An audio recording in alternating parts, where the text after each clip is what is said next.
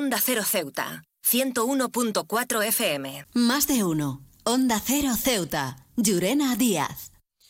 En estas fechas tan especiales, donde la alegría y el espíritu festivo inundan las calles, es necesario detenernos a reflexionar sobre un tema que afecta a la seguridad y el bienestar de nuestra sociedad, el consumo de alcohol en la vía pública durante la Navidad. La celebración de la Navidad es sin duda alguna un momento para compartir con seres queridos, disfrutar de la compañía de amigos y familiares y reflexionar sobre el año que termina. Sin embargo, lamentablemente, en algunas ocasiones estas festividades se ven empañadas por conductas irresponsables relacionadas con el consumo excesivo de alcohol en los espacios públicos. El consumo de alcohol en la vía pública durante la Navidad no solo representa un riesgo para la seguridad de quienes lo practican, sino que también tiene consecuencias negativas para la convivencia y la tranquilidad de la comunidad. La ebriedad en lugares públicos puede dar lugar a situaciones desagradables, desde peleas y disturbios hasta accidentes de tráfico y problemas de salud.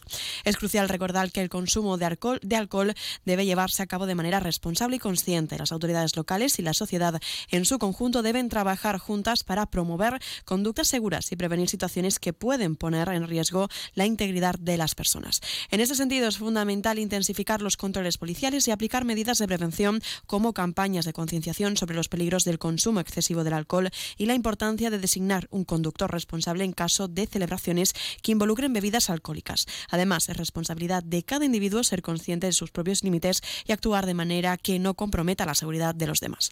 La Navidad es una época de unión y solidaridad y del respeto hacia los demás debe ser el pilar que guíe nuestras acciones. Invitamos a la reflexión individual y colectiva sobre la importancia de celebrar de manera responsable, velando por la seguridad y el bienestar de todos. Esperamos que estas reflexiones sirvan como recordatorio de que la alegría de las festividades no deben dar paso a comportamientos irresponsables que pongan en peligro la seguridad de la comunidad. En estas fechas tan especiales celebremos con responsabilidad y cuidado, construyendo juntos un ambiente festivo en el que podamos disfrutar plenamente de la Navidad todos unidos.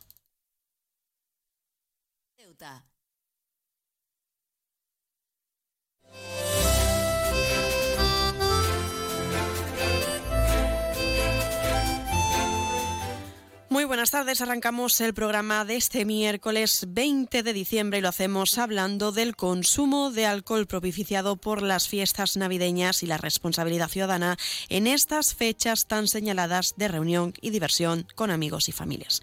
Arrancamos ya con una nueva edición de nuestro programa Más de Uno Ceuta. Vamos a desconectar por un rato con un programa que viene cargado de temas interesantes.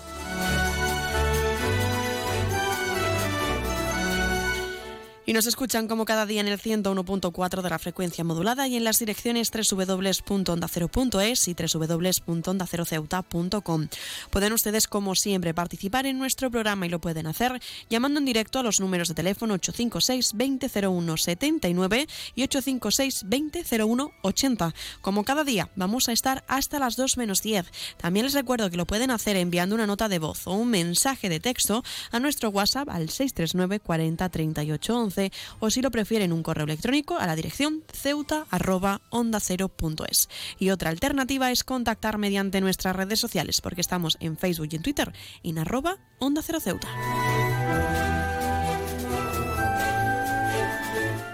Pueden contarnos cómo van a celebrar este año las fiestas de Navidad y fin de año, si son de salir durante la tarde buena por la ciudad o si tienen algún plan interesante que quieran compartir con nosotros.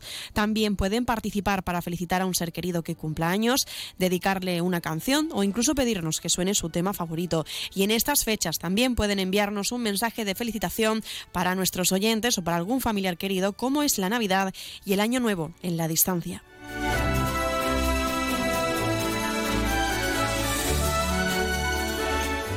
Pues tenemos muchas cosas que contarles. Cuando son las 12 y 24 minutos del mediodía, contamos como siempre con la felicitación de mencionar a Elity con el descuento del 60% para los no residentes. Ahora sí, dicho esto, comenzamos.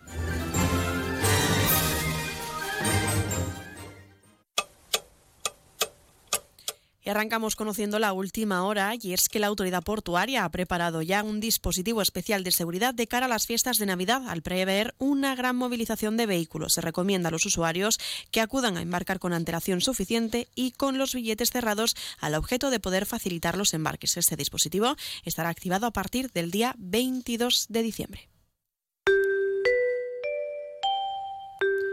Y pasamos ya a conocer la información meteorológica. Según apunta la Agencia Estatal de Meteorología, para la jornada de hoy tendremos cielos parcialmente cubiertos, con temperaturas máximas de 18 grados y mínimas de 13. Ahora mismo tenemos 18 grados y el viento en la ciudad sopla de poniente. Y pasamos a conocer una noticia curiosa y es que un bebé de tan solo cuatro meses fue encontrado vivo después de ser succionado y arrastrado por un tornado la semana pasada en Tennessee, en Estados Unidos.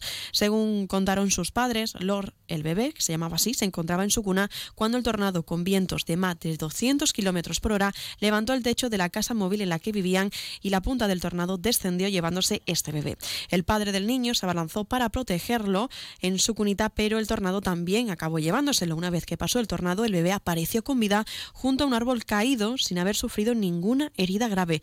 su hermano de un año y sus padres solo sufrieron cortes y contusiones leves. La mamá de este bebé, se llama Mor, de 22 años de edad, contó en un canal de noticias que el Moisés en el que estaba su bebé fue lo primero que voló y que sin mucho tiempo para reaccionar agarró a su otro hijo, que se, llamaba, que se llama Princeton, de un año. Mor recuerda que en ese momento se sentía destrozada y que ni siquiera tenía capacidad para respirar.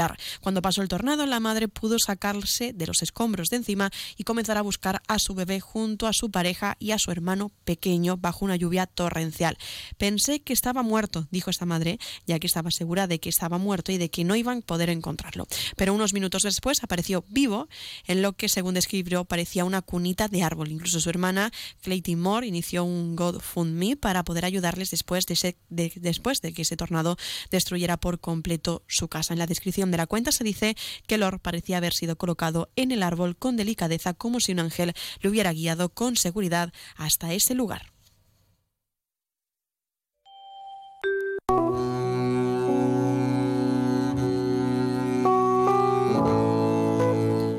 Vamos a pasar a conocer la agenda cultural y es que Santa Claus está visitando Ceuta y tiene la oportunidad de recibir los deseos de los más pequeños.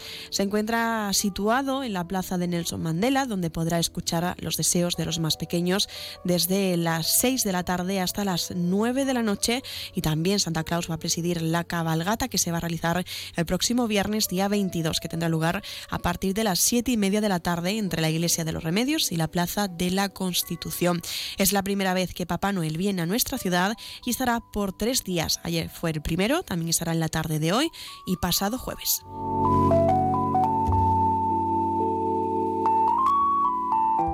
Vamos a conocer qué pasó tal día como hoy, en este 20 de diciembre de 1946. Se estrena la película Qué bello es vivir de Frank Capra y, la protagonizada por Jamie Stewart y Donna Reed. En 1949 se estrena en Londres el ballet La Bella y la Bestia. En 1957 nace Europa Press, la primera agencia de noticias privadas de España. En 1971 un grupo de médicos franceses crea en París la ONG Médicos Sin Fronteras. En 1973 Luis Blanco, presidente del gobierno español, es asesinado por ETA en un atentado. En 1988, representantes de 49 países firman en Viena la Convención de la ONU contra el narcotráfico. En 1999, China recibe de Portugal la soberanía de Macao tras 443 años de dominio colonial luso. En 2011, Mariano Rajoy es elegido presidente del gobierno español tras mayoría absoluta del PP en las elecciones del 20 de noviembre y jura cargo al día siguiente en 2019, el Parlamento británico aprueba dejar la Unión Europea el próximo 31 de enero de aquella fecha.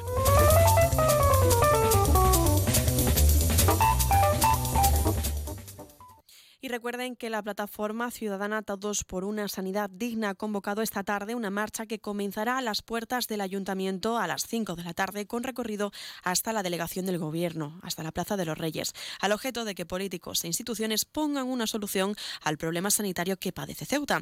Este es el llamamiento que han trasladado algunas entidades y formaciones sanitarias para poder sumarse a esta marcha. Hola, buenas noches. Soy Justo Sancho Miñano, presidente del Colegio de Médicos eh, de Melilla y quería mandar mi, más sincero apoyo, puesto que estamos en circunstancias similares, al Sindicato Médico y al Colegio de Médicos de nuestra ciudad hermana de Ceuta y le intentaremos aprender de esa movilización ciudadana para que aquí ocurra lo mismo. Necesitamos más que nunca que la población esté con los médicos, puesto que los médicos estamos, siempre hemos estado y estuvimos en los momentos más difíciles con nuestra, con nuestra sociedad. Sí, la salud es lo que más te importa para ti, la salud de tus amigos, de tu familia, de ti mismo. Acude a la manifestación que se va a celebrar frente al Palacio Autonómico a las 17 horas. Te necesitamos por una sanidad digna, justa y equitativa en Ceuta.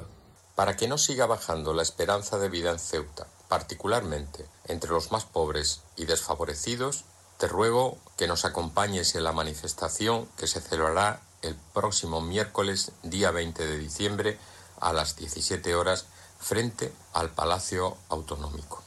Pues cuando son las doce y media del mediodía entramos de lleno en nuestros contenidos y entrevistas, no sé antes de desear unas felices fiestas de Navidad y un próspero año nuevo a uno de nuestros clientes, a Duty Free. Ahora sí, entramos de lleno en nuestros contenidos. Más de uno. Onda Cero Ceuta. Llurena Díaz. Perfumería, productos para el cuidado de la piel, licores, relojería, joyería de marcas como Pandora, Swarovski y muchas más. Un regalo hay que saber elegirlo. Duty Free. Disfruta de nuestra tarjeta de fidelidad porque en Duty Free premiamos a nuestros clientes. Duty Free, el mejor regalo. Duty Free, en Paseo Rebellín 21 y 22. El puerto de Ceuta avanza con la ayuda de los fondos europeos. Gracias a una inversión de más de 23 millones de euros cofinanciados al 80% por el FEDER, la Autoridad Portuaria de Ceuta está acometiendo obras de mejora en sus instalaciones. Proyecto cofinanciado por la Unión Europea. Fondo Europeo de Desarrollo Regional. Una manera de hacer Europa. Onda Cero Ceuta, 101.4 FM.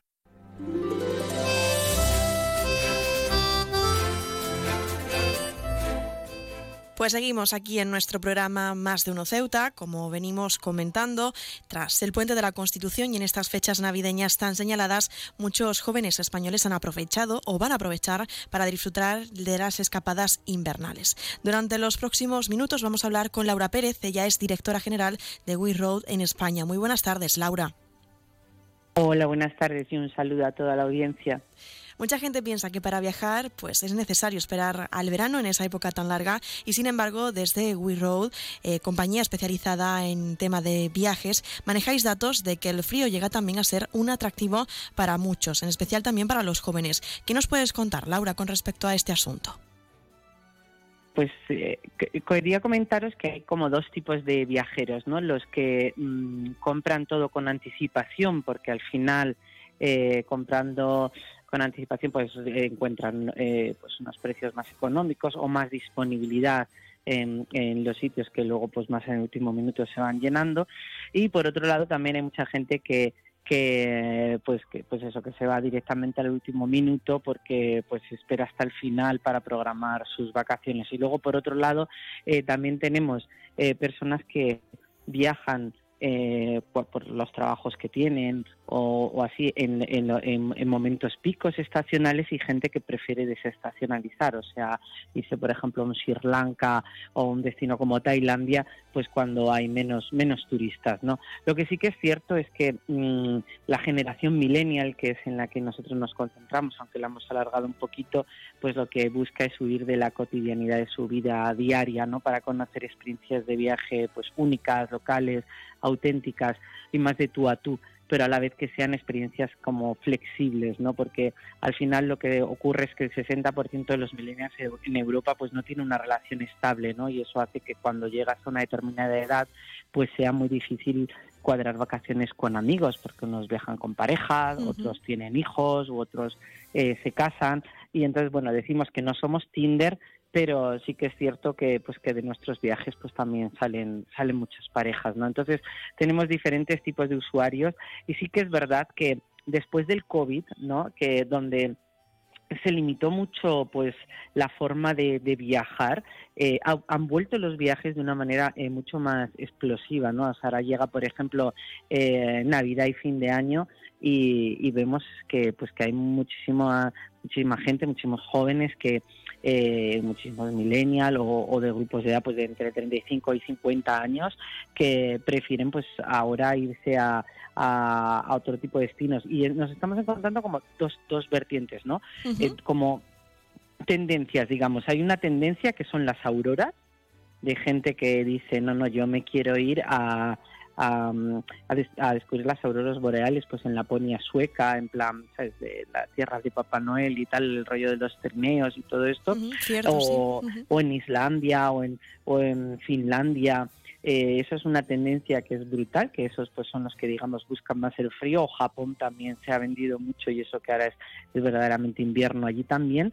O luego también eh, nos encontramos con gente que, que huye del frío, ¿no? Que, que será por, pues por lo menos el, el 60% de, de la gente que nos está reservando y lo que hacen es pues que buscan destinos que es un mix entre naturaleza y playa, ¿no? O sea, se van a lo mejor a México, que el México que tenemos nosotros lo mezcla con chapas, ¿no? Para encontrarse ahí con la naturaleza, la parte de Yucatán con chapas, o por ejemplo en Indonesia, ¿no? Que mezcla un poco también pues la naturaleza con, con, con, las, con las playas o las islas Gili, ¿no? que son espectaculares, o gente que se va eh, pues a, destinos que hace calorcito, pues como Costa Rica o Cuba, que en Cuba igual entras en la parte de Viñales, pero también tienes la playa, o, o en Costa Rica igual, pues que tienes toda la naturaleza y, y los volcanes, ¿no? El, el, o sea, en muchísimos de los destinos que, que, ahora también se llama mucho, pues en casi todos nos encontramos, si, si, nos fijamos, como volcanes, ¿no? O destinos de trekking, ¿no? Hay un mogollón de gente que está yendo a Perú, Perú es trending total y... Y, y, pues con el tema de ir hasta el Machu Picchu, de hacer un poco de, trekking hasta el Machu Picchu o Nepal, ¿no? También es un destino eh, muy de, de, la montaña, ¿no? Que parece que, que la, la, montaña nos llama pues con el calorcito. Entonces, como ves, son como muchos destinos. Muy variados. Eh, eh, son variados, pero son también muy aspiracionales, ¿no? Como Sri Lanka. O sea, la gente lo que busca es, es la experiencia, ¿no? Después de haber estado el tiempo sin, sin viajar y, y, pues con el COVID, con muchas más restricciones, ahora y cada vez yo creo que todos somos más viajeros, ya conocemos más destinos y tal. Entonces, uno lo que quiere es como conocer gente y, y luego mezclarlo un poco con, con la experiencia, ¿no? De, pues tenemos también destinos de desierto como Marruecos, como Jordania, que te vas a ir también con los bereberes y todo eso. Entonces la gente está buscando, eh, pues eso, conectar con gente, conectar con culturas locales y, y mm, conocer gente nueva, porque también en, en We Road el 90% eh, de la gente pues que, que, viaja con nosotros viaja sola, es decir, me voy solo pero estoy acompañada y me voy a la aventura que me voy a ir con un grupo de 15 personas y, y que los voy a conocer allí, pero porque mmm, quiero tener pues pues eso, eh, eh experiencias eh, eh, diferentes a, a, a lo que son los viajes cotidianos, ¿no? Entonces, si te fijas, casi todos estos destinos tienen un componente exótico, pues eso, de naturaleza, de, desconexión total, porque al final cuando, cuando estás en, en Cuba y estás montando a caballo, a caballo, estás en Viñales o, o, o en Perú o, o, te vas a Nepal, pues, pues tienes este, este, este tipo de experiencias. Laura, y enfocándonos concretamente a ese colectivo que hacías mención al principio de la entrevista, a los millennials, a los jóvenes entre 35 años aproximadamente y 23, eh, para poder disfrutar de estas experiencias y poder viajar a estos destinos, ese colectivo en concreto, con los datos que vosotros manejáis, ¿son previsores? ¿Lo gestionan con tiempo lo dejan todo a última hora? ¿El tiempo que destinan a viajar son para días concretos o fechas así señaladas como la Navidad en este caso o el verano en concreto o fines de semana entre las preferencias o incluso temporadas largas? Tenemos las dos partes, ¿eh? porque hay una parte, por ejemplo, si nos vamos mmm, a, pues a la fecha en la que estamos, no ahora mismo tendríamos a gente comprando el último minuto de la Navidad, pero mmm, a nivel de, de, de datos, ¿no? O sea, si vemos la, la, la, la, la Booking Window, o sea, uh -huh. es verdad que ahora ha llegado diciembre y ha vuelto a recuperar peso eh, lo que son las, las, reservas del propio diciembre, porque nos estamos viniendo eh, pues más a, a, al último minuto. Entonces, en un mes como diciembre, la mayoría de la gente compra para el propio diciembre y luego hay mucha gente que ya está, está comprando también para enero y para febrero. Pero cuando llegamos, o sea, imagínate, a lo mejor el propio diciembre este mes es un 44% de, de, de las compras, ¿no? Pero vemos que pues ya eh, se desarrolla también agosto, ¿no? Porque ya hay un 3% de la gente que está diciendo, oye, pues voy a, voy a reservar también en, en agosto. O sea, si lo distribuyéramos ahora, pues eso sería como un 44% de diciembre, un 23 o por ahí enero, un 17 febrero, marzo, es que este, este, año Semana Santa cae en marzo, pues ya la gente previsora eh, lo lleva comprando desde septiembre, ¿eh? o sea, ahora mismo estamos en, en lo que llevamos de diciembre, que ya hay un 9% de las reservas que han ido para, para Semana Santa, ¿no? Porque al final, pues es, es eh, o sea, si lo compras pues con con anticipación pues pues eh, siempre pues eh, es mejor no porque luego pues ya sabes que todo esto todo el producto del turismo pues conforme se van llenando las plazas pues se van incrementando los, los precios no entonces empieza siempre pues con los precios eh, más más baratos. Pero sí que sí que es cierto que ahora mismo o sea em, la oferta de, de, de, Navidad pues es, es, es muy potente. Entonces pues todos los que los rezagados que se han quedado como para para el último minuto pues están ahí eh, viendo eso que al final eh, lo que lo que vemos es eso que ahora por ejemplo para diciembre lo que más más más están viendo es Cuba eh, Perú Nepal y bueno el Tailandia Beach Life de, de, invierno también está está vendiendo muchísimo también quería preguntarte, Laura, si se repiten estas mismas cifras que nos comentaba entre los millennials de otros países. Estábamos hablando de los jóvenes españoles a la hora de decidir los diferentes destinos y las experiencias que buscan, si este mismo patrón se repite entre los jóvenes de, de otros países. Somos muy diferentes, la verdad. Nos parecemos un poquito más a los italianos y algo a los franceses, pero los alemanes y los ingleses también la estacionalidad es diferente, ¿no? Porque hay países que a lo mejor, pues en verano en sus países está bien y lo que huyen es también más más del frío en en, eh, en sus inviernos, ¿no? Eh, entonces, pues somos un poco diferentes eh, los españoles, sobre todo de, de, los alemanes, ¿no? Es donde tenemos más más distancias en, en los datos y en los números. El alemán es mucho más previsor y Em, y, tiene menos, digamos, eh, last minute que, que, el español. Y algo que tampoco me gustaría pasar por alto, hemos hablado de aquellos destinos internacionales, también exótico como Cuba, Tailandia, pero lo más próximo a nosotros, que es Europa, ¿cuáles son los destinos más destacados en cuanto a Europa, a destinos europeos? Pues en Europa eh, ha funcionado muy bien, está funcionando muy bien ahora, pues todo lo que es el Bélgica Express, Budapest Express, son, son más viajes que, que duran como menos en el tiempo y que, y que hace pues que a lo mejor en verano sí que tendemos más pues a vacaciones de dos semanas o vacaciones pues más, más largas, ¿no? De a partir de, de diez días y eh, en, en invierno pues pues los, los destinos que, mejor están funcionando son eh, Budapest Express. Eh, yo lo considero cercano, aunque no tal, pues Marruecos y, Jordania y bueno Islandia, o sea todo lo que son las auroras en Europa, Islandia, eh, Laponia sueca, Noruega y Bélgica Express son los destinos que, que, mejor están funcionando.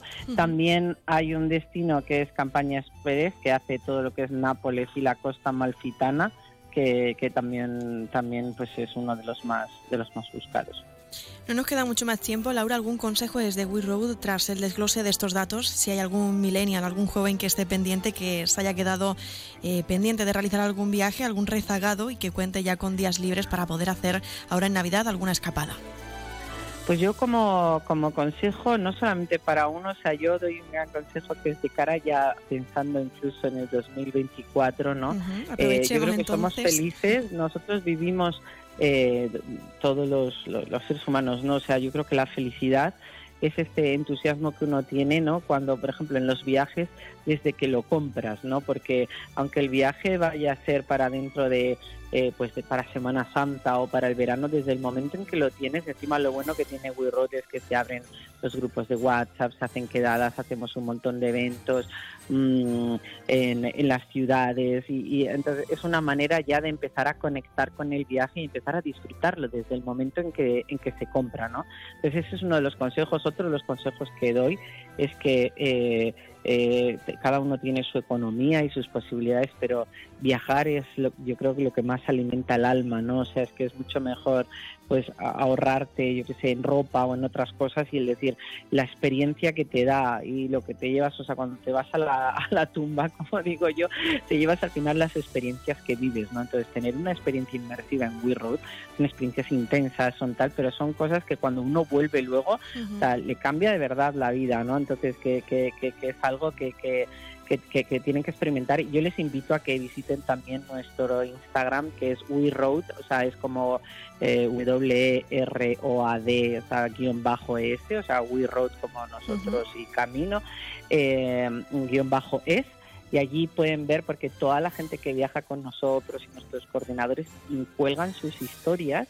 De hecho, somos súper potentes en Instagram, es brutal cómo va nuestro Instagram pero es nuestra propia comunidad que, que funciona sola, que todo el mundo sube eh, y, nos etiqueta y nosotros pues lo posteamos, ¿no? Y, que vean un poco lo que son las experiencias, porque simplemente eh, viendo esos esos esos reels o esos vídeos y, tal pues pues van a poder ver un poco eh, de qué estamos hablando no es verdad que cuando terminan mucho los viajes la gente llora y así. Entonces yo les invito a que sueñen ya desde que lo reserven pues con eh, bañarse con los elefantes en Tailandia ver la experiencia de la luminiscencia en en, eh, en, en Costa Rica. O sea porque al final lo que hablamos es de la wow experience, ¿no?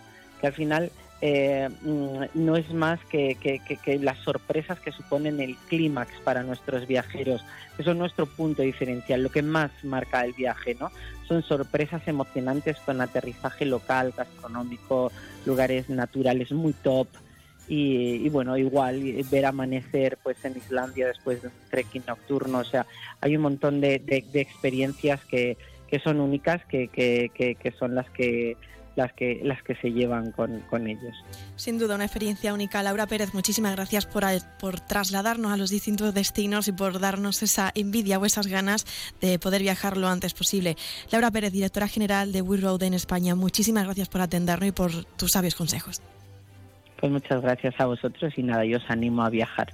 Regalaros ese regalo de Navidad.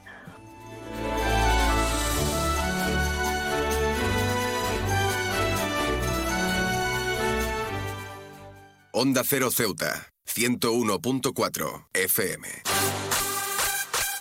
Atención a todos los amantes de la comodidad y la innovación. Llegó el momento de iluminar tu vida de una manera completamente nueva.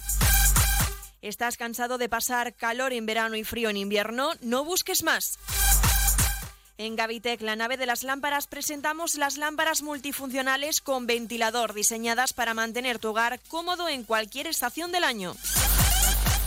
Estas lámparas son mucho más que un simple accesorio. Con su modo de verano e invierno podrás disfrutar de la brisa refrescante en los días calurosos y mantener el calor en los días fríos. Amplia variedad de modelos para todos los gustos y estilos con un equipo de expertos que te asesorarán. Estamos en Esplanada Muelle de Poniente, nave 104. Gavitec, la nave de las lámparas. No te quedes en la oscuridad, ven y brilla con nosotros.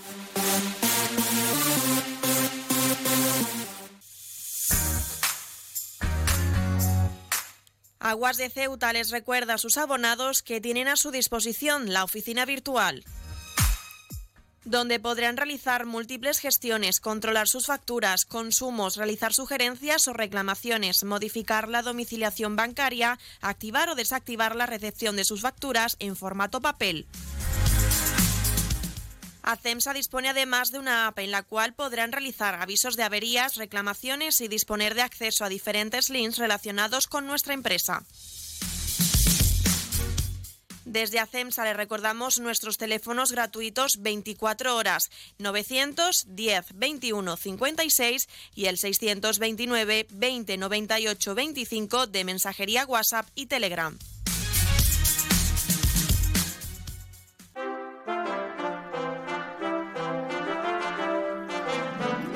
Vive la Navidad en el Teatro Auditorio del Rebellín.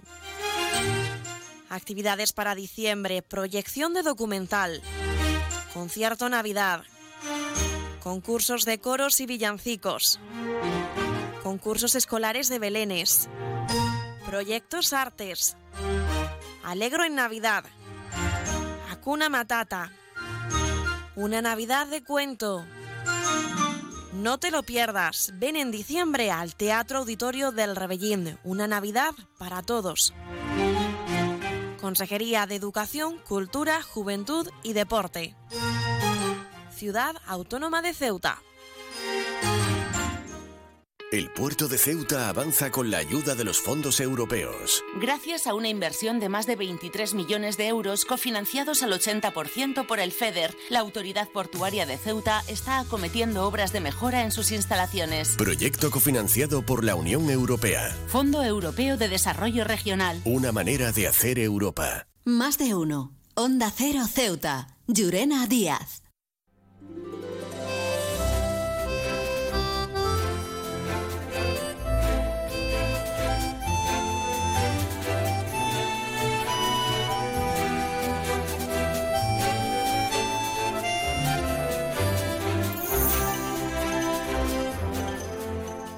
Pues seguimos aquí en Más de Uno Ceuta y seguimos hablando de las diferentes programaciones y actividades que están preparadas en estas fechas navideñas. Y es que este jueves tendrá lugar una nueva edición del Mercadillo Juvenil y ya tenemos la oportunidad de hablar con la coordinadora de las actividades de la Casa de la Juventud, Eva Rodríguez. Muy buenas tardes. Hola, muy buenas tardes. Una cita que, como cada año, se va a desarrollar eh, con el objetivo de que participe el colectivo juvenil eh, desde los 14 hasta los 35 años y que ya celebra, o que cumple, mejor dicho, ya su decimosegunda edición. Eva Rodríguez, ¿cuál es el objetivo final del desarrollo de este mercadillo? Bueno, este mercadillo juvenil que nace precisamente de una idea de un joven hace ya 12 años, pues pretende principalmente lo que siempre ha querido la Casa de la Juventud, que es la participación, ¿no? La participación del joven, eh, el que tenga un espacio donde puedan interactuar con las asociaciones, con distintos centros educativos, individualmente el joven que lo pida y sobre todo la participación y que sean ellos verdaderamente los protagonistas de este mercadillo, porque ellos también contribuyen con actividades y, y después con el cuidado de su propio estado del, entorno, en fin, que el mercadillo lo hacemos todos. Un espacio donde es posible vender e intercambiar distintos productos. ¿Qué vamos a encontrar, Eva? Bueno, pues en el mercadillo cuando se le entregan las normas, ellos pueden vender, eh, sobre todo porque es como una especie de, rastro, ¿no? En donde ellos deben eh, vender cosas que hagan artesanalmente, también sus cosas de segunda mano. La Consejería de Educación, Cultura y Juventud le pone a disposición todo.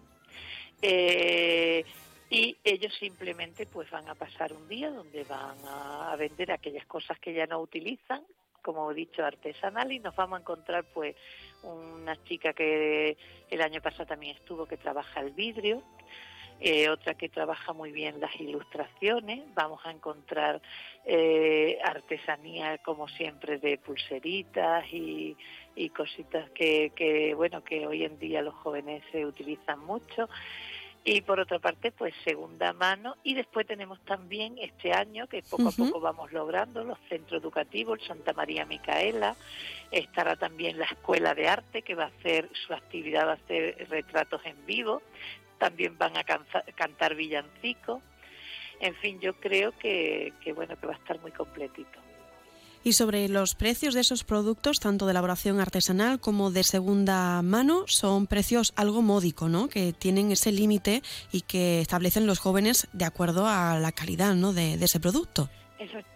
Exactamente. Ellos saben que están en un mercadillo, que están vendiendo cosas de segunda mano, que e incluso si están vendiendo cosas artesanales, pues tienen que tener un precio módico. Eh, también me gustaría indicar que, claro, nosotros también trabajamos mucho el que haya un dinamismo, ¿no? Y tendrán, pues, eh, actividades como la Navidad Eres Tú, donde, bueno, lo que intentamos que todo el que vaya allí pueda incluso vestirse y hacer una tarjeta navideña.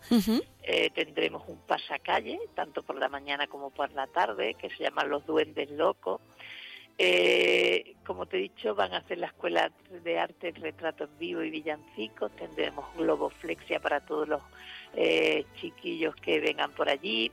Eh, también una actividad que hacemos junto con la Biblioteca Pública del Estado, que es cuál es tu, tu cuento de Navidad favorito, ¿no? Y participando en esa actividad, pues después se entrará en un sorteo de dos vales de 50 euros en material de papelería. Y bueno, también tendremos un programa de radio en directo, el árbol de los deseos, una gincana de carne joven, eh, demostraciones del juego de mesa de la, de la asociación El Solitario, la abrazada que ya es típica de hacer a las 19 horas por parte de la asociación Scout y algo que yo creo que les va a gustar mucho y que ha sido una novedad este año que vamos a traer un taller de danza urbana con una pequeña exhibición y después pues los propios los que se quieran unir harán un poquito de danza urbana. Todo este programa son actividades que se van a desarrollar durante la jornada para poder amenizar ¿no? y acompañar a todos los jóvenes que se pasen por la Plaza de los Reyes. Sí, todas estas actividades están preparadas para bueno para darle un dinamismo, un movimiento y como has visto muchas de ellas son propios de los de los jóvenes que están en los stands porque mm, siempre que nos reunimos y hablamos de cómo vamos a llevar el mercadillo, pues ellos tienen que ser protagonistas, ellos tienen que ser parte de la actividad y entonces pensamos que es cuando tiene éxito. Pues hablando precisamente de este mercadillo, recordar a la ciudadanía, ¿no? a nuestros oyentes, que, sea, que la apertura o que la inauguración de esta edición tendrá lugar a partir de las 10 de la mañana, Eva. Sí, eh, a partir de las 10 de la mañana se comienza el mercadillo y finalizará a las 21 horas. Sí que es verdad que lo inauguramos a partir de las 12. Tan solo durará lo que es la jornada de, ese jueves para que los jóvenes y la ciudadanía en general pueda pasarse por este sitio, por la Plaza de los Reyes, para poder disfrutar tanto de las diferentes actividades que se van a desarrollar como poder acercarse y ver cuáles son aquellos productos que están en venta o que se pueden intercambiar en los diferentes puestos que conforman este mercadillo juvenil pues sí es esta jornada. Como bien has dicho, pues tendremos la inauguración a las 12, pero que comienza a funcionar ya a las 10 y que esperamos que nuevamente tenga el éxito de otros años y bueno, que esta, eh, como has dicho, décima segunda edición pues sea tan especial eh, para y que nos acompañe la población ceutí. Claro que sí, tendrá todo un éxito, igual que las ediciones anteriores. Eva Rodríguez, coordinadora de actividades de la Casa de la Juventud, muchísimas gracias por su tiempo y aquellas personas que nos estén escuchando ya saben que pueden acudir mañana jueves a ese mercadillo juvenil que tendrá lugar en la Plaza de los Reyes. Muchísimas gracias, Eva. Siempre a vosotros.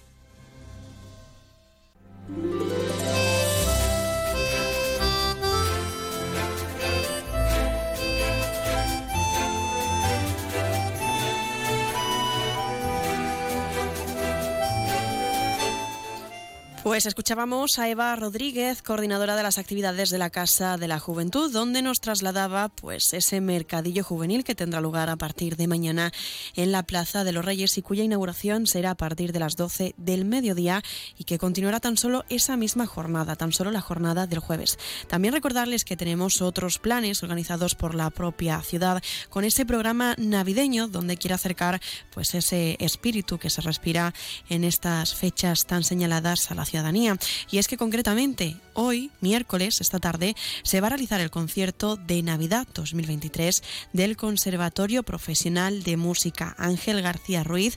Será en el Teatro Auditorio del Rebellín. Tendrá lugar a partir de las siete y media de la tarde con entrada libre y que en unos minutos, en la segunda parte de nuestro programa, pues tendremos, tendremos la oportunidad de hablar con su director.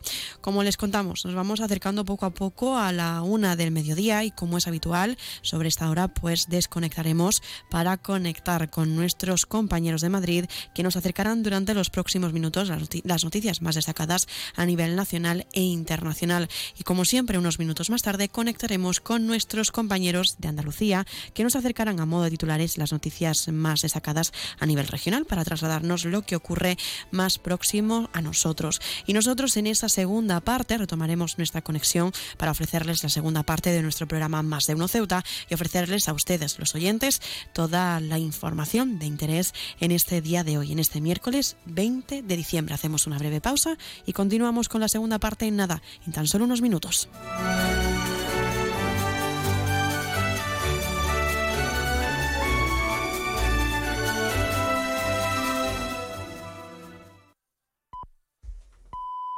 Es la una de la tarde, mediodía en Canarias.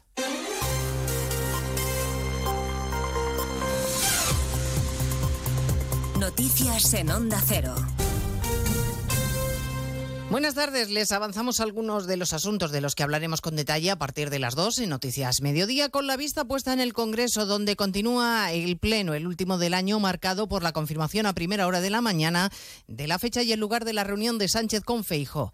El presidente y el líder de la oposición se verán las caras el viernes, que viene en el Congreso, este mismo viernes donde esta mañana en ese pleno parlamentario ya se han entrenado intercambiando reproches mutuos. Todo el mundo en la Cámara sabe que es extremadamente difícil hablar con usted, que no respeta al adversario político, que intenta engañar siempre a todo el mundo y que es sumiso con quien quiere debilitar el Estado y pretende ser implacable con los que lo defendemos. Parece ser que ha rectificado, por, lo que me acaban de decir en el gabinete, en su empeño por, tratar de darme plantón en la propuesta de reunión. No, en fin, yo, yo lo, lo celebro. Bueno, falta saber solo la hora del encuentro, si coincidirá o no con el sorteo de la Lotería de Navidad. Durante las casi cuatro horas que dura ya el Pleno, se han escuchado además referencias a la noticia político-empresarial de las últimas horas, la compra por parte de la SEPI del 10% de Telefónica, que va a convertir al Estado en el accionista mayoritario de la operadora estratégica.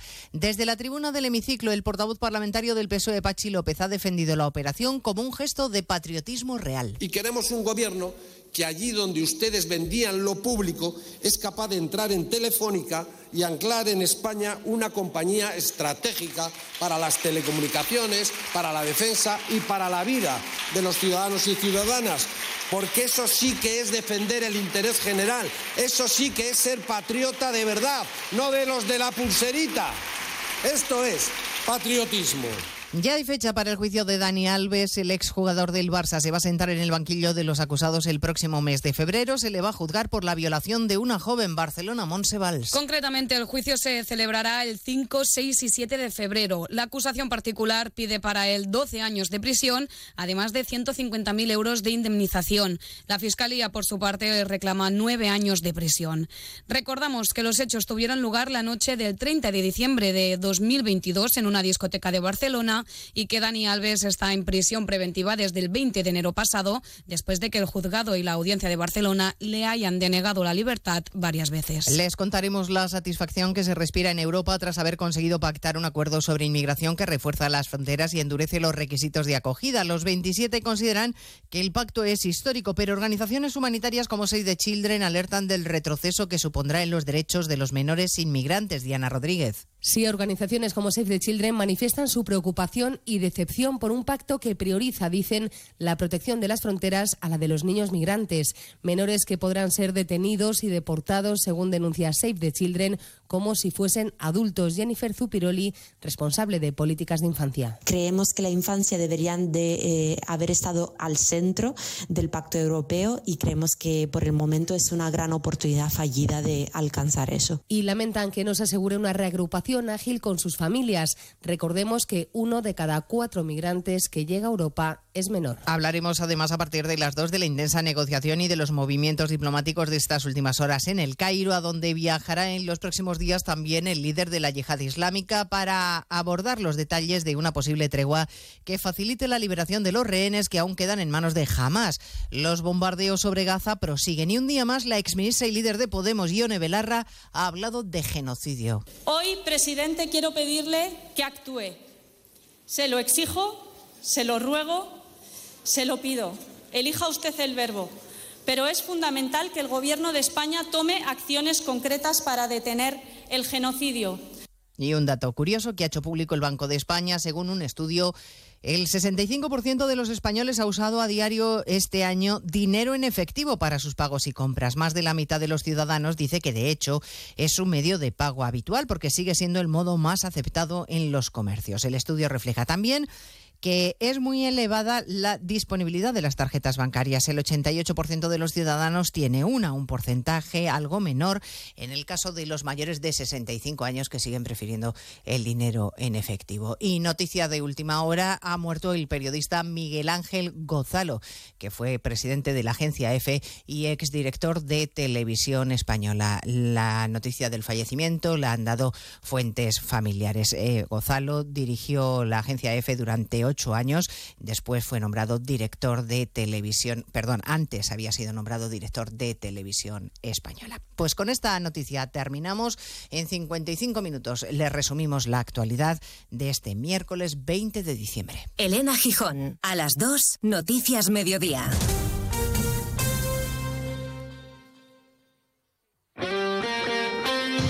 Este miércoles la liga se juega en Radio Estadio. Segundo capítulo de la última jornada del año. Con un duelo desigual en la clasificación, pero con necesidad de puntos para ambos equipos. Barcelona-Almería. En San Mamés, un partido para disfrutar del buen momento de Athletic y Las Palmas. Y en la zona de peligro, Villarreal-Celta.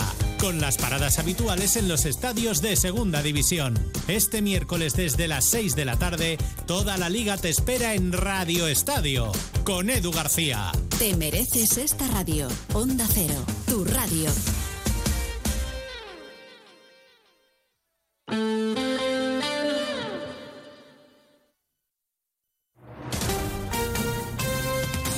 Andalucía, Onda Cero.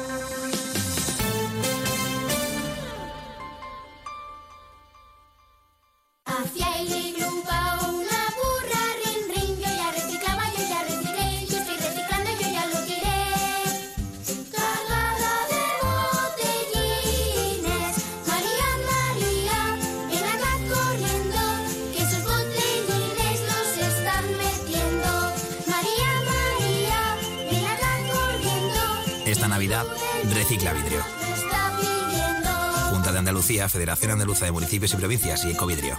Termina el año en verde con los Social Energy Green Days. Llévate 200 euros en tu batería virtual con Quiroluz. Con seguro todo riesgo incluido los dos primeros años y grandes descuentos con hasta 25 años de garantía en todas nuestras instalaciones de primeras marcas. Pide tu cita al 955 44 11 11 o socialenergy.es. La revolución solar es Social Energy. Sobre todo, Onda Cero Andalucía. En Onda Cero, Noticias de Andalucía.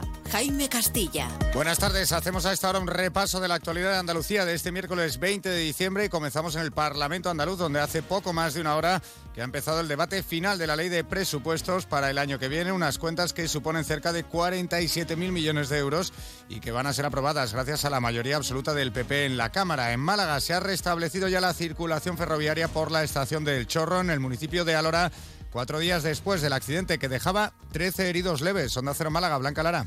Los trenes de media distancia, Jaime, entre Málaga y Sevilla ya funcionan con total normalidad. Aproximadamente se han visto afectados en estos días 30 trayectos que conectan ambas provincias. Los informes preliminares de Renfe y Adif descartan fallos en la vía y en los trenes. Y las primeras conclusiones de ambos informes independientes apuntan a un posible error humano todavía por determinar. En Córdoba, un hombre de 66 años ha fallecido en el incendio de su vivienda esta mañana en una pedanía del municipio de Priego de Córdoba. Onda Cero Córdoba, Anabel Cámara.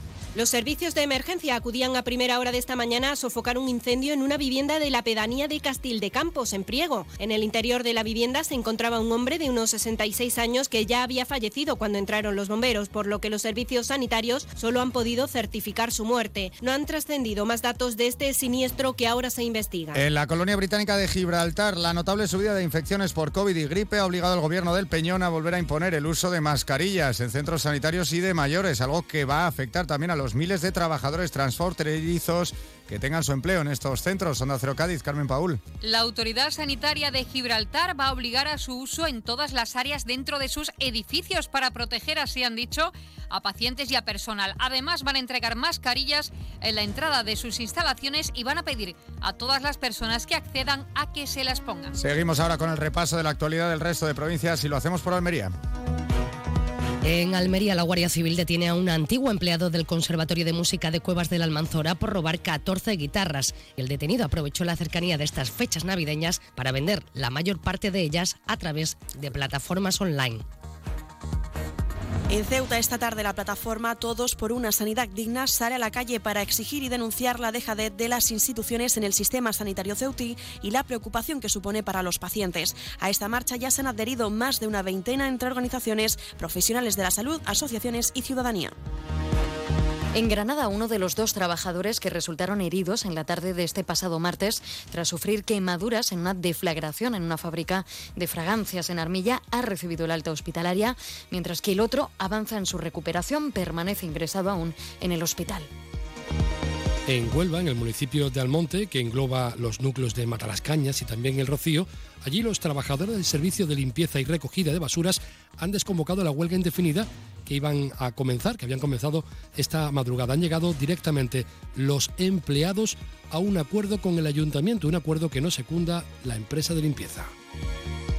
En Jaén, el mundialmente conocido artista linarense Rafael vuelve a su tierra. Lo va a hacer con motivo de la visita que va a girar a su museo en la ciudad de Linares, con motivo de la reapertura de las instalaciones por ampliación de la colección. Y en Sevilla permanece ingresada en el hospital, aunque fuera de peligro, la bebé recién nacida, hallada este lunes en un contenedor de basuras del municipio de Los Palacios. Mientras tanto, Policía y Guardia Civil continúan con la búsqueda de la madre biológica que, según las primeras pesquisas, apunta a una mujer blanca con problemas de toxicomanía.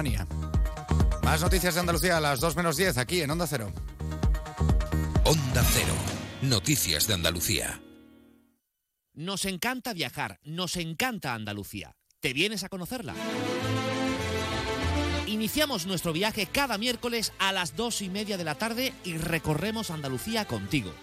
Gente Viajera Andalucía, un programa de turismo, actualidad, gastronomía, tradiciones y buen humor en Onda Cero.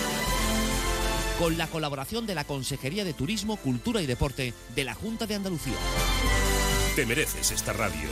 Onda Cero, tu radio.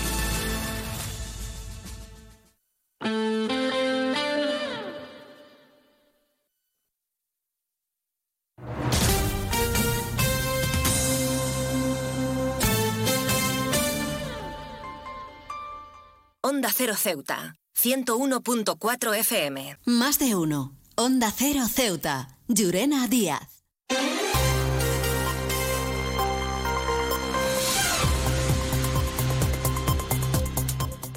Y retomamos la segunda parte de nuestro programa Más de Uno Ceuta y lo hacemos como siempre adelantando toda la información que ha concurrido hoy en este miércoles 20 de diciembre antes de conocer o, de dar paso a nuestro informativo del mediodía que tendrá lugar como, como saben a partir de las 2 menos 20 del mediodía.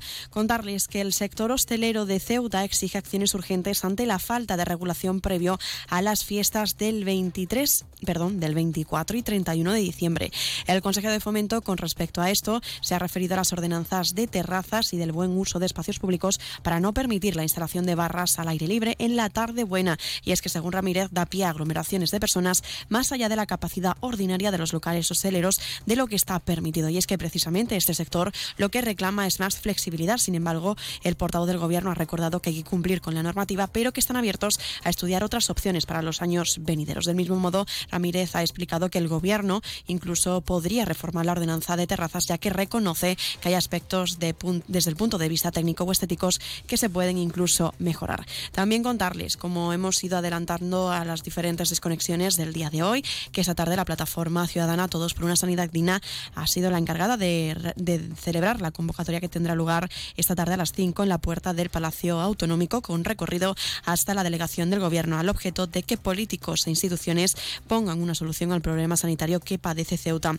También ha realizado diferentes llamamientos y es que Ceuta ya también ha comunicado que va a participar en esta manifestación para poder aunar esfuerzos y que sean escuchadas las peticiones de las diferentes instituciones competentes. También comentarles que el Gobierno de España ha aprobado a través del Ministerio de Sanidad la distribución de más de 6.800.000 euros a Ceuta y Melilla al objeto de realizar proyectos de alta especialización en atención digital personalizada, ampliando así la cartera médica y mejorar la atención a pacientes que sufren enfermedades raras, como por ejemplo el ELA. También seguimos hablando de sanidad porque precisamente sobre esa plataforma ciudadana y la convocatoria de esta tarde, la consejera de Sanidad y Servicios Sociales, junto a la directora general de Sanidad, han, tenido una, han mantenido una reunión con varios miembros de este movimiento.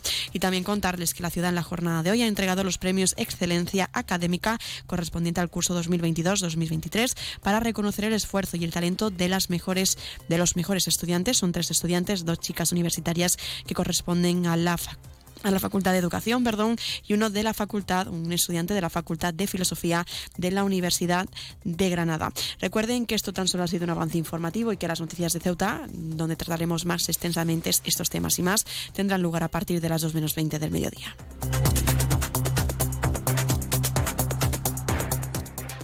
Más de uno. Onda Cero Ceuta. Llurena Díaz. Atención conductores. ¿Quieres cerrar el año estrenando un nuevo vehículo? En Grupo Borras Automoción lo hacemos posible con nuestra oferta especial de fin de año. Escuchen esto. Todos nuestros vehículos en stock matriculados hasta el 31 de diciembre tienen descuentos especiales de hasta 8.000 euros. Sí, han oído bien, hasta 8.000 euros de descuento. No dejen pasar esta oportunidad única. Visítenos hoy mismo y llévese su vehículo nuevo con un descuento que no encontrará en otro lugar. Grupo Borras Automoción junto a Rotonda del Sardinero y Marina Española haciendo realidad sus sueños sobre ruedas. Oferta válida hasta el 31 de diciembre o fin de existencias. Visítenos en nuestras instalaciones para conocer más detalles. La tienda de Mois ahora es Almacenes Mois. Seguimos siendo los mismos, pero ahora queremos atenderte más y mejor. Te lo mereces. Nos hemos trasladado a la calle Real 33, edificio Ainara, junto a Farmacia Nieto, antiguo taller de marquetería.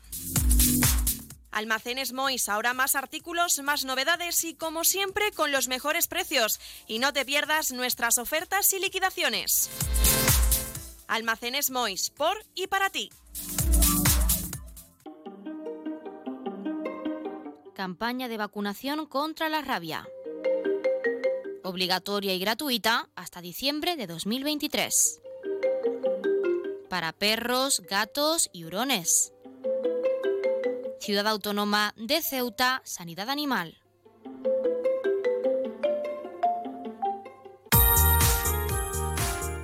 Para ti. Para todos. En Librería Sol encontrarás el regalo adecuado para estas fechas. Librería Sol como siempre, las últimas novedades publicadas tanto para adultos como para infantil. Y recuerda que disponemos del más amplio surtido en cómics, así como en juegos educativos. Y como siempre, si no lo tenemos, te lo pedimos, sin cargo alguno.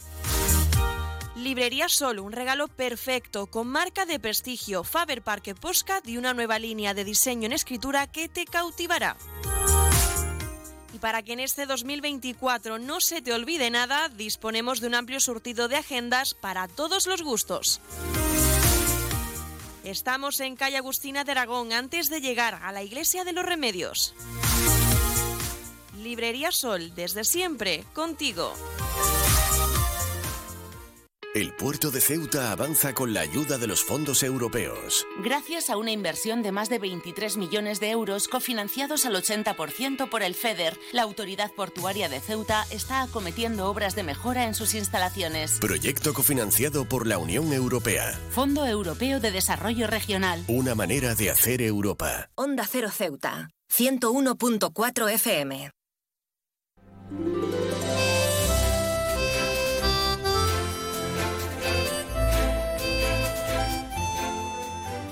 Pues seguimos aquí en nuestro programa Más de Uno Ceuta y lo hablamos en estas fechas tan señaladas de la programación que tiene preparada la ciudad y otras entidades como es la Navidad. Y es que otro año más, este miércoles, se celebra el concierto de Navidad del Conservatorio Profesional de Música Ángel García Ruiz y tenemos la oportunidad de hablar ya con su director, Javier Bernal. Muy buenas tardes.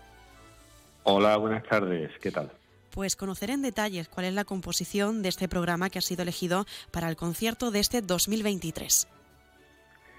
Sí, bueno, eh, se trata de un concierto tradicional, como, como bien sabéis, y básicamente eh, se, se, van a interpretar eh, villancicos en su gran mayoría. Y bueno, va a estar compuesto en un principio por actuaciones individuales de alumnos, todos, y poco a poco se irán incorporando más, más alumnos en agrupaciones, eh, agrupaciones de cámara, luego también más tarde, casi ya terminando lo que es el concierto, eh, va a haber una actuación de lo que del coro del 80 aniversario que lo, lo lleva la señorita África Alba. Y ya finalmente eh, como como sorpresa tenemos una sorpresa de una actuación de un grupo que se llama Certilov que está compuesto por, por un compañero uno de los componentes el pianista compañero nuestro profesor de, piano y de historia. Y bueno no quiero desvelar mucho porque eh, se trata de una sorpresa. Y ya, ya para finalizar, pues sí que va, va, a estar, eh, va a actuar el coro y la orquesta del conservatorio a cargo del profesor Rafael Hernández, donde, eh, y bueno, y el coro también, donde se van a interpretar una serie de villancicos y un par de vals de Strauss, emulando un poco lo que es el, el concierto de Año Nuevo. y, y con esto finalizaríamos el concierto. Javier, sin desvelar lo que es esa sorpresa, ¿se ha incluido alguna novedad con respecto a ediciones anteriores en este tradicional concierto de Navidad? Bueno, como digo, eh, siempre se, eh, siempre se hace alguna cosita, sí, sí, y, en este caso, este año, como digo, tenemos una sorpresa eh, casi al final con esta actuación del, del grupo de Certilov y y bueno, ya digo que no quiero desvelar el, el, secreto, quisiera que, que, siguiera siendo un, una sorpresa, entonces bueno, pues eh, va a ser, sí que prometo que va a ser una, una actuación muy interesante, eh, fuera de lo, de lo que habitualmente se hace eh, en el conservatorio y bastante resolutiva. Yo creo que, que, el, público lo, lo, lo, lo, va, lo va a entender y, además le, va a encantar. Es una actuación muy, muy, muy, muy bonita, sí señor. Javier, también nos comentabas que a lo largo de la programación se van a ir añadiendo los músicos de las diferentes actuaciones que están previstas. ¿Cuánto es el número de músicos que componen este concierto? ¿Qué instrumentos son los más destacados o los más característicos que lo hacen al final especial, ¿no? Este tradicional concierto de Navidad. Sí, bueno, en principio prácticamente hay presencia de, casi todas las especialidades, eh, desde piano, eh, hay también eh, hay un grupo de, colectiva de, saxofones, tenemos también un, grupo de violas, también hay otro grupo de lo, de lo que es la, orquesta de, segundo, tercero y cuarto de enseñanza elemental de violín.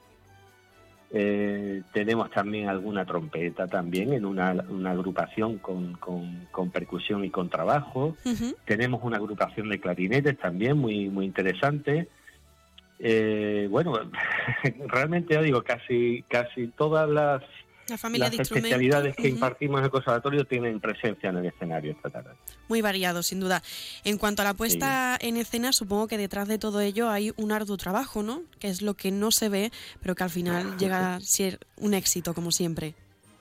Sí, bueno, sobre todo hay que hay que enfatizar mucho lo que es el trabajo de, los críos, que, que al fin y al cabo pues son los que llevan trabajando durante todo el trimestre, aparte de su programación habitual del conservatorio, pues el extra, este que supone un, pues un trabajo, eh, como valga la redundancia, un trabajo extra que, que los chavales, pues bueno, está, lo, acogen con mucha, con mucha ilusión y, y finalmente, pues pues tenemos el, el resultado que, que tenemos en cada en cada año que como digo eh, se trata de un, un- un concierto ya que se ha hecho tradicional y, y los chiquitos pues pues van con mucha ilusión Sin duda la ilusión es lo que más predomina ¿no? en esta época navideña.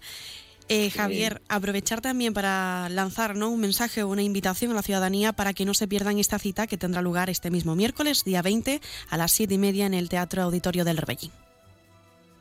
Sí, bueno, vamos a ver, yo mm, a mí me gusta siempre aprovechar la, la oportunidad de, de, este concierto, pues eh, por las fechas que son, pues recordar que, mm, que sirva para recordar a, a nuestros seres queridos, familiares que ya no están entre nosotros, a todos los que están pasando por, por momentos difíciles y, y, bueno, que tengan eh, nuestro apoyo a los que más lo necesitan, ¿no? Y enviar un mensaje de, de paz, de paz y amor para, para todos, que, que falta nos hace por la, Pues también, fecha en la que estamos. pues sí, paz y amor para todos, sin duda. Javier Bernard, ha sido un placer hablar con usted durante estos minutos. Muchísima suerte y muchos éxitos y sin duda Muchísimas gracias. esta es la oferta que la oferta que, que ofrecemos a nuestros oyentes en esta programación que tiene preparada tanto la ciudad como en este caso el Conservatorio Profesional de Música Ángel García Ruiz con su concierto de Navidad en este 2023. Muchísimas gracias. Gracias a vosotros.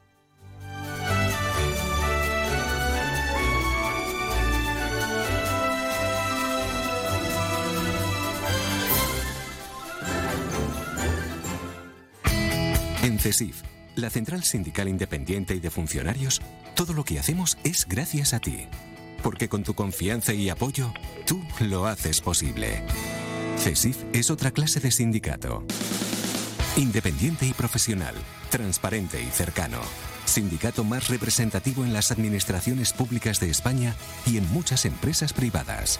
Sea cual sea tu profesión, en la función pública o en la empresa privada, CESIF es tu sindicato.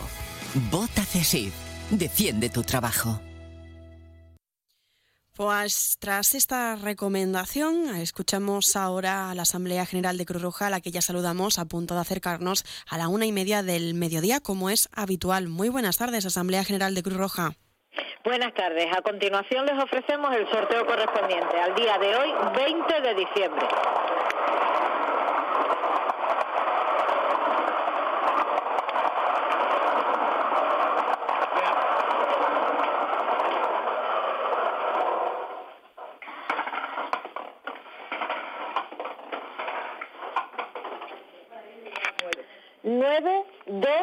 Cuatro El número agraciado ha sido el 924. Enhorabuena a los ganadores y hasta mañana. Pues enhorabuena a los ganadores y hasta mañana Asamblea General de Cruz Roja. Ya lo han oído. El número agraciado en el sorteo de la Cruz Roja hoy ha sido el 924. 924, conocido popularmente como el cobre. Y aprovechando en este área de servicio, también recordarles pues cuáles serán las farmacias de guardia que estarán disponibles en esta jornada de hoy, en este miércoles, día 20 de diciembre. Será la farmacia de La Pinta, en Avenida Marina Española número 64, en la barriada de Alfao, la farmacia Puya, en la calle Teniente Coronel Gautier, en la barriada de San José, y también en horario nocturno será la farmacia Puya, la que estará disponible en esa misma barriada de San José. También acercarles los números que son de interés para la ciudadanía. Recuerden el 112, el teléfono de emergencias, el 016, el teléfono de la lucha contra el maltrato, el 900 018 018 si quieren denunciar alguna situación relacionada con el acoso escolar. También el 024, el teléfono de atención a conductas suicidas. Y si lo que quieren es contratar el servicio de taxi en nuestra ciudad, recuerden que son dos líneas, bueno, dos empresas las que lo gestionan en la ciudad con diferentes líneas telefónicas. Para autotaxi, el 856 925 225, les repito, 856 925 225. Y para Radio Taxi, dos líneas telefónicas, 956 51 5406 o 956 51 54, pero acabado en 07.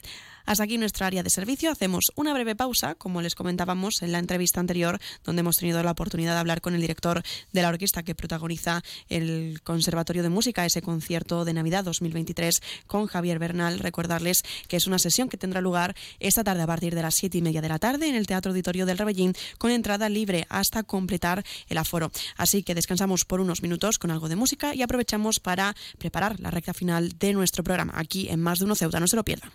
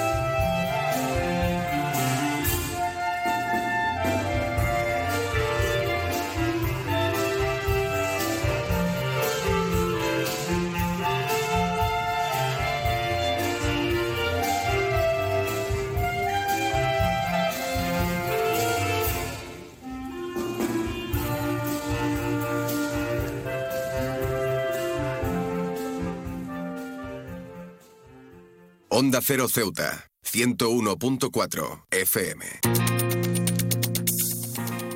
Clínica Septen, Centro de Reconocimiento de Conductores. Promoción especial, reconocimiento médico para obtención por primera vez de permisos de conducción, antes 25 euros y ahora 15 euros. Foto incluida. Estamos por las mañanas y por las tardes. Horario de lunes a jueves de 14 a 21 horas y martes, miércoles y viernes de 8 a 15 horas. Teléfono 856 20 14 46. Marina Española 9. Clínica Septen, siempre tú.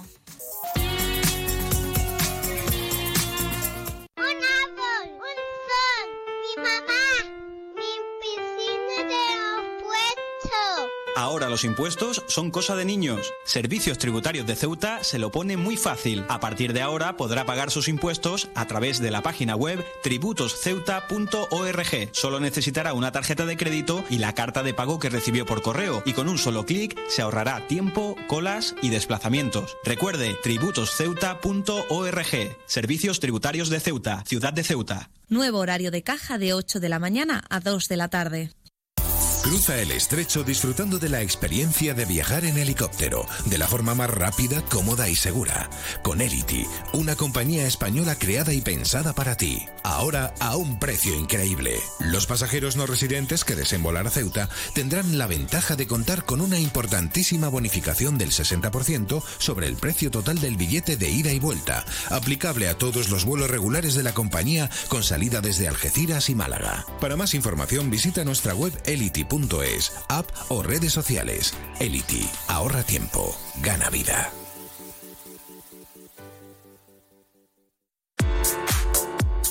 Más de 50 años nos avalan ofreciendo garantías, seriedad con personal altamente cualificado en todos nuestros trabajos.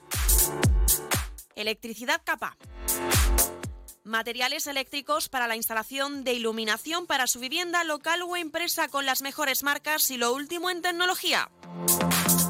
Proyectos eléctricos, cálculos lumínicos, diseño de instalaciones, redes informáticas, lo último en tecnología LED, domótica, ahorro y eficiencia energética.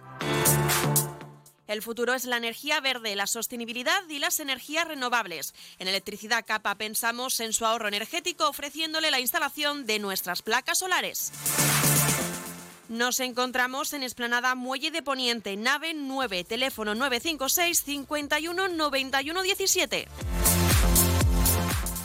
Más de uno. Onda Cero Ceuta. Llurena Díaz.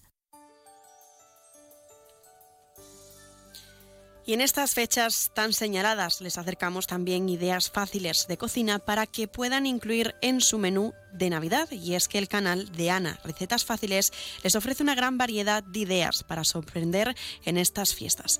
Nosotros nos hemos decantado por los canapés y ustedes también podemos ofrecernos la oportunidad de poder compartir con nuestros oyentes alguna idea y cómo, pues llamando a nuestro programa en directo al 856 20 80 o al 856 20 79.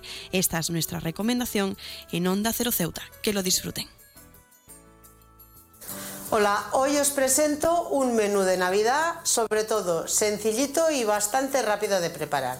Así que por aquí, como veis, tengo unas tostaditas, son pan de ayer que he tostado y vamos a preparar unos entrantes. Voy a empezar haciendo unas tostaditas con paté. Voy a utilizar un montón de conservas porque así los entrantes son mucho más rápidos. Este que estoy utilizando es un paté de nécora. Encima voy a poner un mejillón en escabeche. Retiramos bien el aceite. Pues este canapé ya está listo. Ya ves qué sencillito y además está delicioso. Para este segundo canapé voy a utilizar pan de cristal que he tostado. Aquí tengo tomates maduros rallados y lo que voy a hacer es un pan con tomate. Como el tomate estaba un poco duro, por eso lo he rallado. Si no, lo que mejor es frotar el tomate sobre el pan bien tostadito. Encima del pan le voy a poner una sardinita. Hay que tener cuidado para no romperlas y también escurrimos el aceite y al pan ya no le vamos a echar más aceite. Para que no se nos caiga la sardinita del pan, le clavamos un palillito con una aceituna. Los llevamos ya a la bandejita. En este canapé lo que vamos a poner es una rodajita de patata cocida. La patata cocida es muy frágil, así que hay que tener mucho cuidado de que no se nos rompa. Lo bueno de hacer canapés con conservas es que como son pequeñas cantidades no se desperdicia nada. Y una vez que hemos añadido una pizquita de sal a la patata, es el momento de añadirle unas rodajitas de pulpo. Encima de la patatita lo que vamos a poner es tres rodajitas de pulpo. Y ya no le echo aceite porque el pulpo ya lleva aceite.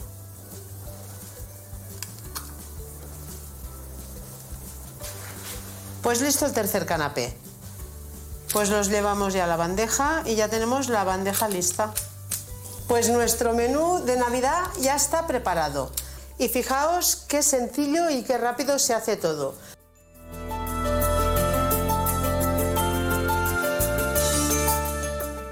Pues con esa recomendación, con esa idea para menú de Navidad, ponemos el punto y final a nuestro magazine Más de Uno Ceuta para preparar nuestro informativo del mediodía que comenzará ahora a las 2 menos 20 del mediodía. Recuerden que pueden participar de diversas maneras en nuestro programa en Más de Uno Ceuta.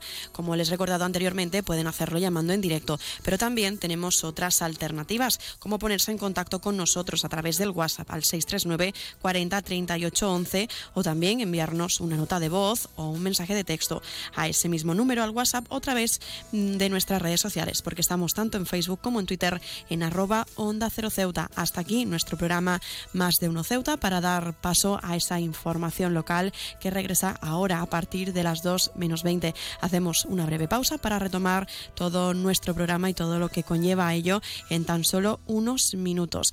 Y si quieren ofrecerle algún tema de interés, también pueden contactar con nosotros a través de nuestro correo electrónico, que es nuestra dirección ceuta arroba onda cero punto es. Pues hasta aquí ponemos punto y final a nuestra programación de hoy, a nuestro magazine Más de Uno Ceuta para desconectar por unos minutos y regresar enseguida con toda la información de lo que ha sido este miércoles 20 de diciembre. No se marchen porque regresamos enseguida, en tan solo unos minutos, a partir de las 2 menos 20.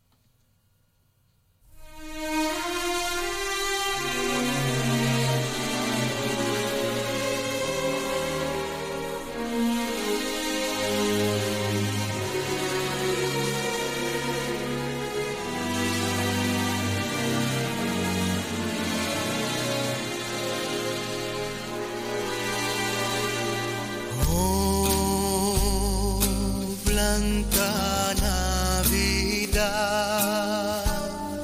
Sueño que todo es blanco alrededor.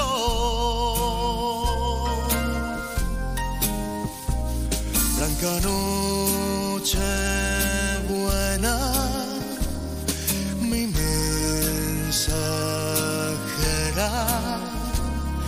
de paz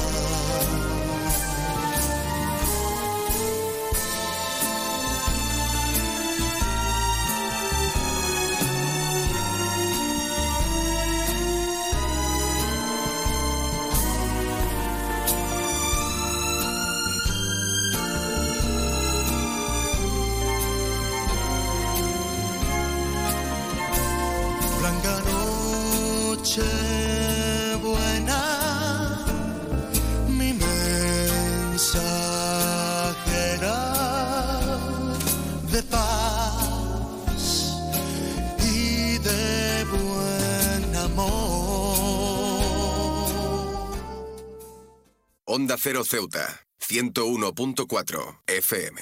Noticias. Onda Cero Ceuta. Llurena Díaz. Muy buenas tardes de nuevo. Ahora sí, son las 2 menos 20 del mediodía de este miércoles 20 de diciembre. Es la hora de noticias de nuestra ciudad, es la hora del informativo local.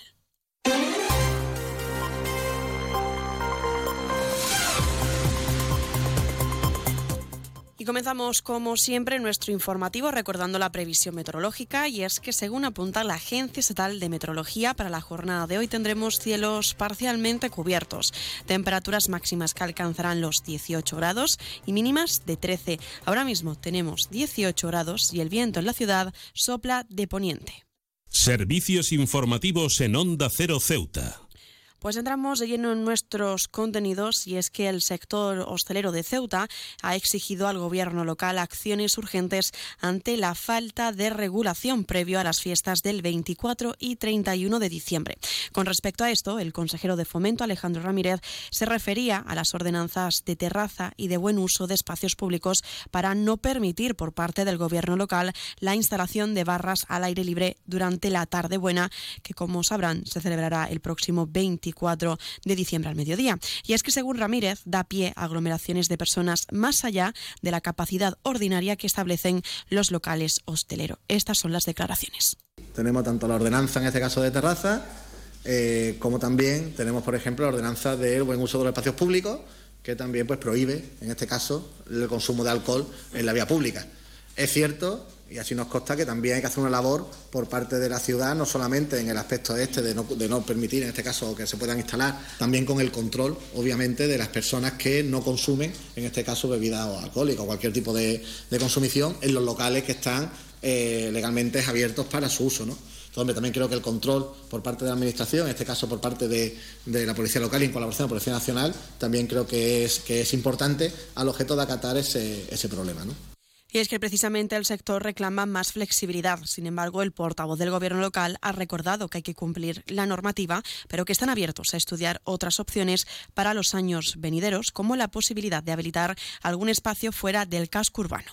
Ya con el tiempo, buscar algún espacio en el que tanto la Administración como con los tres lleguen a un acuerdo, un espacio alejado del centro, en el que se pueda dedicar el 24-31 para eh, poner barra con todo, cumpliendo con todas las medidas y demás, pues bueno, pues se podría, se podría estudiar. Pero a día de hoy, obviamente, el que todos los establecimientos hosteleros prácticamente en su ubicación ocupen espacios públicos para la instalación de barras con la aglomeración de gente que se produce y el consumo sin estar en su, en su terraza o en su sitio en su sitio establecido, pues no, no, se puede hacer a día de hoy, no, no se puede cumplir. Del mismo modo, Ramírez ha explicado que el Gobierno está abierto incluso a reformar la ordenanza de terrazas, ya que reconoce que hay aspectos desde el punto de vista técnico o estéticos que se pueden mejorar. Abiertos a poder estudiar, que si la, que la opción puede ser eh, entrar en una modificación o incluso la redacción, voy más allá, ¿no? de una nueva ordenanza que regule todos los, todos los aspectos que se consideran que se pueden mejorar de la actual pues también lo digo con Lobón, eh, abiertos a, a, poder hacerlo, a poder en una comisión de trabajo, tanto con los empresarios como con la administración, al objeto de mejorar. A mí me consta que hay aspectos del punto de vista técnico eh, o estético, tanto de la parte técnica de la ciudad como también de algunos empresarios, que pueden mejorar la, ordenanza actual. Y cambiamos de asunto. Ceuta ya participará en la manifestación por una sanidad digna que tendrá lugar esta tarde a las 5 de la tarde desde la Plaza de África a las puertas del Palacio del Ayuntamiento y la formación. Ceuta ya hace un llamamiento a la participación en defensa, dice, de uno de los pilares del sistema de bienestar. Su secretario Mohamed Mustafa insiste en la necesidad de un plan urgente de reforzamiento del sistema público de salud que afecta directamente a los ceutíes a que nos movilicemos en defensa de uno de los pilares de nuestro sistema de bienestar, abandonado por los poderes públicos. Es imprescindible denunciar la inacción de ambas administraciones porque si hay un clamor ciudadano hoy día es que Ceuta no puede aguantar más tiempo en esta situación. Es absolutamente urgente que se ponga en marcha un plan de reforzamiento del sistema público de salud que sea capaz de generar incentivos para atraer especialistas, que ponga fin a las eternas listas de espera y que termine con la brecha existente entre quienes pueden permitirse acudir al sistema privado y quienes se ven abocados a malvivir y a una muerte prematura. Y ese, como les contamos, la plataforma ciudadana Todos por una Sanidad Digna ha sido la encargada de esta convocatoria, que como les recordamos comenzará a las puertas del Palacio Autonómico a las 5 de la tarde, con recorrido hasta la delegación del Gobierno en la Plaza de los Reyes, al objeto de que políticos e instituciones pongan una solución al problema sanitario que padece Ceuta. Este ha sido el llamamiento que han trasladado algunas organizaciones, entidades y formaciones sanitarias que han querido sumarse a esta marcha. Soy Justo Sancho Viñano, presidente del Colegio de Médicos eh, de Melilla y quería mandar mi, mi, más sincero apoyo, puesto que estamos en circunstancias similares, al sindicato médico y al Colegio de Médicos de nuestra ciudad hermana de Ceuta y le intentaremos aprender de esa movilización ciudadana para que aquí ocurra lo mismo. Necesitamos más que nunca que la población esté con los médicos, puesto que los médicos estamos, siempre hemos estado y estuvimos en los momentos más difíciles con nuestra, con nuestra sociedad. Sí, la salud es lo que más te importa para ti, la salud de tus amigos, de tu familia, de ti mismo. Acude a la manifestación que se va a celebrar frente al Palacio Autonómico a las 17 horas. Te necesitamos por una sanidad digna, justa y equitativa en Ceuta. Para que no siga bajando la esperanza de vida en Ceuta, particularmente entre los más pobres y desfavorecidos, te ruego que nos acompañes en la manifestación que se celebrará el próximo miércoles día 20 de diciembre a las 17 horas frente al Palacio Autonómico. Onda Cero Ceuta, 101.4 FM. Más noticias en Onda Cero. Seguimos hablando de sanidad porque el Gobierno de España ha aprobado a través del Ministerio de Sanidad la distribución de más de 6.800.000 euros a Ceuta y Melilla con el objetivo de realizar proyectos de alta especialización en atención digital personalizada, ampliación de la cartera de medicina genómica y mejorar la atención a pacientes que sufren ELA y otras enfermedades raras. Precisamente el sindicato médico ha criticado la falsedad, dice, de los datos de la lista de espera de Ingesa y es que explican que las cifras publicadas por el Ministerio de Sanidad no contrastan con la realidad de los pacientes. Hablamos ahora del área sindical y es que UGT y CESIF serán los sindicatos que van a dirigir ahora los diferentes órganos del Gobierno de la ciudad autónoma tras las elecciones de los delegados que, se, que representarán a los empleados públicos pertenecientes a la Administración Pública de Ceuta durante los próximos cuatro años. Hablamos de educación y formación porque la Universidad de Granada, con sede en Ceuta, ha solicitado dos ofertas a másteres a partir del año 2025. Se trata de dos posgrados de Comercio Exterior y Relaciones Económicas Internacionales y otro de Educación educación digital y emprendimiento. Precisamente la ciudad ha entregado hoy los premios Excelencia Académica correspondiente al curso 2022-2023 para reconocer el esfuerzo y el talento de los mejores estudiantes. Son tres estudiantes universitarios, dos de la Facultad de Educación de Ceuta y uno de la Facultad de Filosofía de la UGR. Y un apunte más, la Autoridad Portuaria de Ceuta ha preparado un dispositivo especial de seguridad de cara a las fiestas de Navidad al prever una gran movilización de vehículos.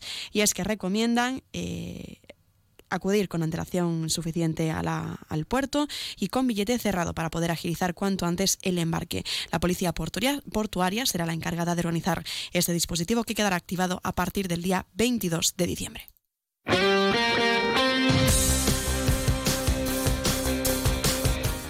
Y muy rápidamente pasamos a conocer la información deportiva antes de la parada de los encuentros por Navidad, recordar los puestos de los diferentes grupos y es que la agrupación deportiva Ceutí se aleja un poco más de los puestos de playoff, manteniéndose en la zona alta de la tabla, pero con diferencia de cinco puntos. El Ceuta lleva cuatro jornadas consecutivas sin conseguir victoria alguna y el siguiente compromiso se va a disputar el próximo día 3 de enero ante el equipo Antequera. La Unión África de Fútbol Sala consiguió en el anterior encuentro el pasado viernes un importante empate a dos tras igualar al Oparrulo Ferrol, un encuentro que se disputó fuera de casa y que este punto le ha servido a los unionistas para mantenerse en los puestos de playoff de ascenso con 24 puntos.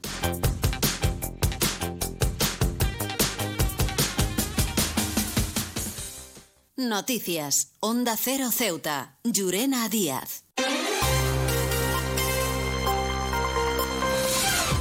Y de esta forma vamos llegando a las 2 menos 10 al final de nuestro informativo. Se quedan como siempre con nuestros compañeros de Andalucía que les acercarán toda la información a nivel regional y como siempre a partir de las 2 de la tarde nuestros compañeros de Madrid les ofrecerán toda la actualidad a nivel nacional e internacional. Volvemos mañana jueves, como siempre a partir de las 8 y 20 de la mañana para contarles todo lo que suceda en nuestra ciudad durante las próximas horas. Y también aprovecho para recordarles que pueden seguir toda la actualidad de Ceuta a través de nuestras redes sociales porque estamos en arroba onda cero Ceuta. Esto ha sido todo, me despido. Que pasen muy buena tarde y hasta mañana.